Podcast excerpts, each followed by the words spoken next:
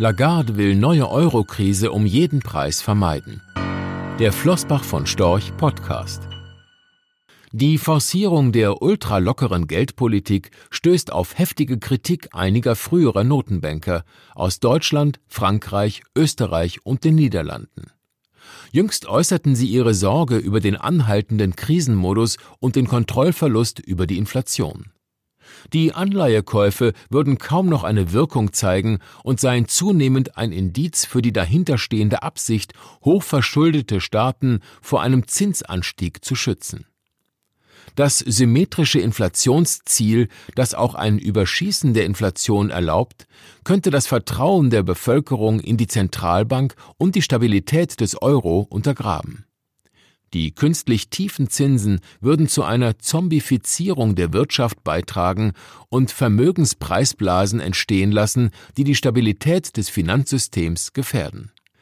Die Tiefzinspolitik beraubt die jüngere Generation der Möglichkeit, durch sichere verzinsliche Anlagen für ihr Alter vorsorgen zu können und wird damit zu sozialen Spannungen führen. Ein weiterer Kritikpunkt ist das Umkehrzinsphänomen, demzufolge fallende Zinsen ab einem bestimmten Punkt die Banken derart schwächen, dass ihre Neukreditvergabe erlahmt, was die Wirtschaft schwächt und die Rezessionsgefahr erhöht.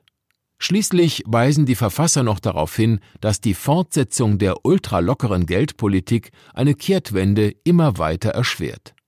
Wir haben diese Punkte in den vergangenen Jahren immer wieder adressiert. Dabei sind wir stets zu dem Schluss gekommen, dass niemand die EZB davon abhalten können wird, ihre ultralockere, im Dienst der Euro-Rettung stehende Geldpolitik fortzusetzen.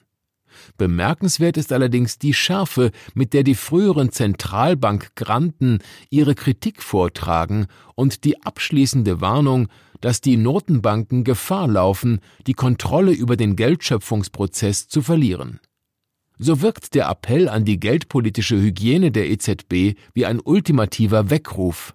Wie könnt ihr es wagen?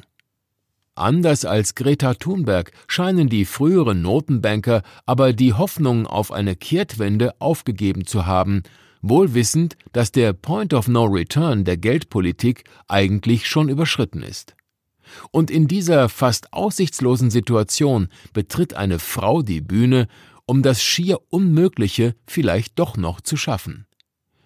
Die neue EZB-Chefin Christine Lagarde ist eine erfahrene, kluge und bestens verdrahtete Politikerin, die nun die komplexeste Notenbank der Welt führt und damit auch die Zukunft des Euro in den Händen hält.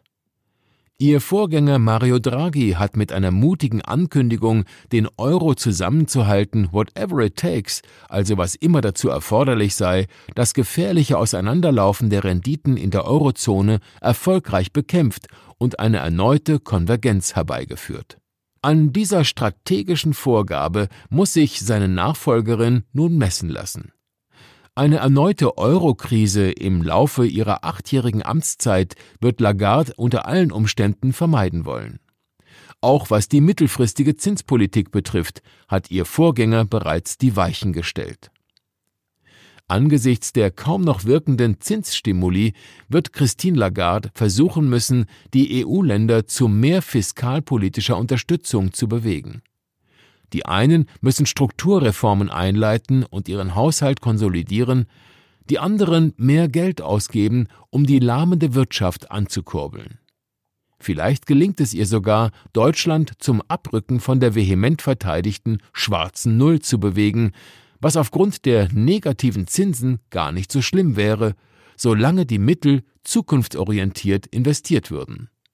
Solange die Wirtschaft der Eurozone auf einem moderaten Wachstumspfad bleibt, wird die EZB den Anschein wahren können, dass eine Normalisierung der Geldpolitik immer noch möglich sei.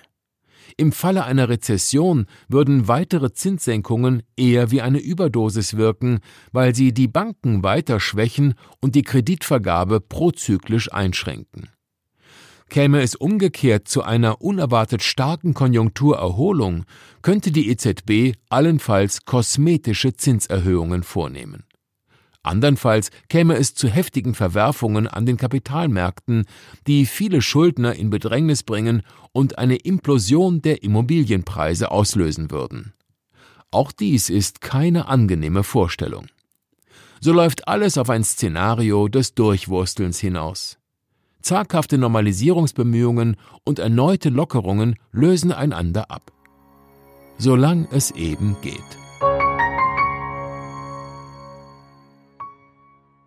Rechtlicher Hinweis. Diese Publikation dient unter anderem als Werbemitteilung. Sie richtet sich ausschließlich an Anleger mit Wohnsitz bzw. Sitz in Deutschland. Die enthaltenen Informationen und geäußerten Meinungen wurden mit großer Sorgfalt erstellt, die tatsächlichen Entwicklungen können aber erheblich hiervon abweichen. Die enthaltenen Informationen und Einschätzungen stellen keine Anlageberatung oder sonstige Empfehlung dar. Sie ersetzen insbesondere keine individuelle Anlageberatung. Angaben zu historischen Wertentwicklungen sind kein Indikator für zukünftige Wertentwicklungen.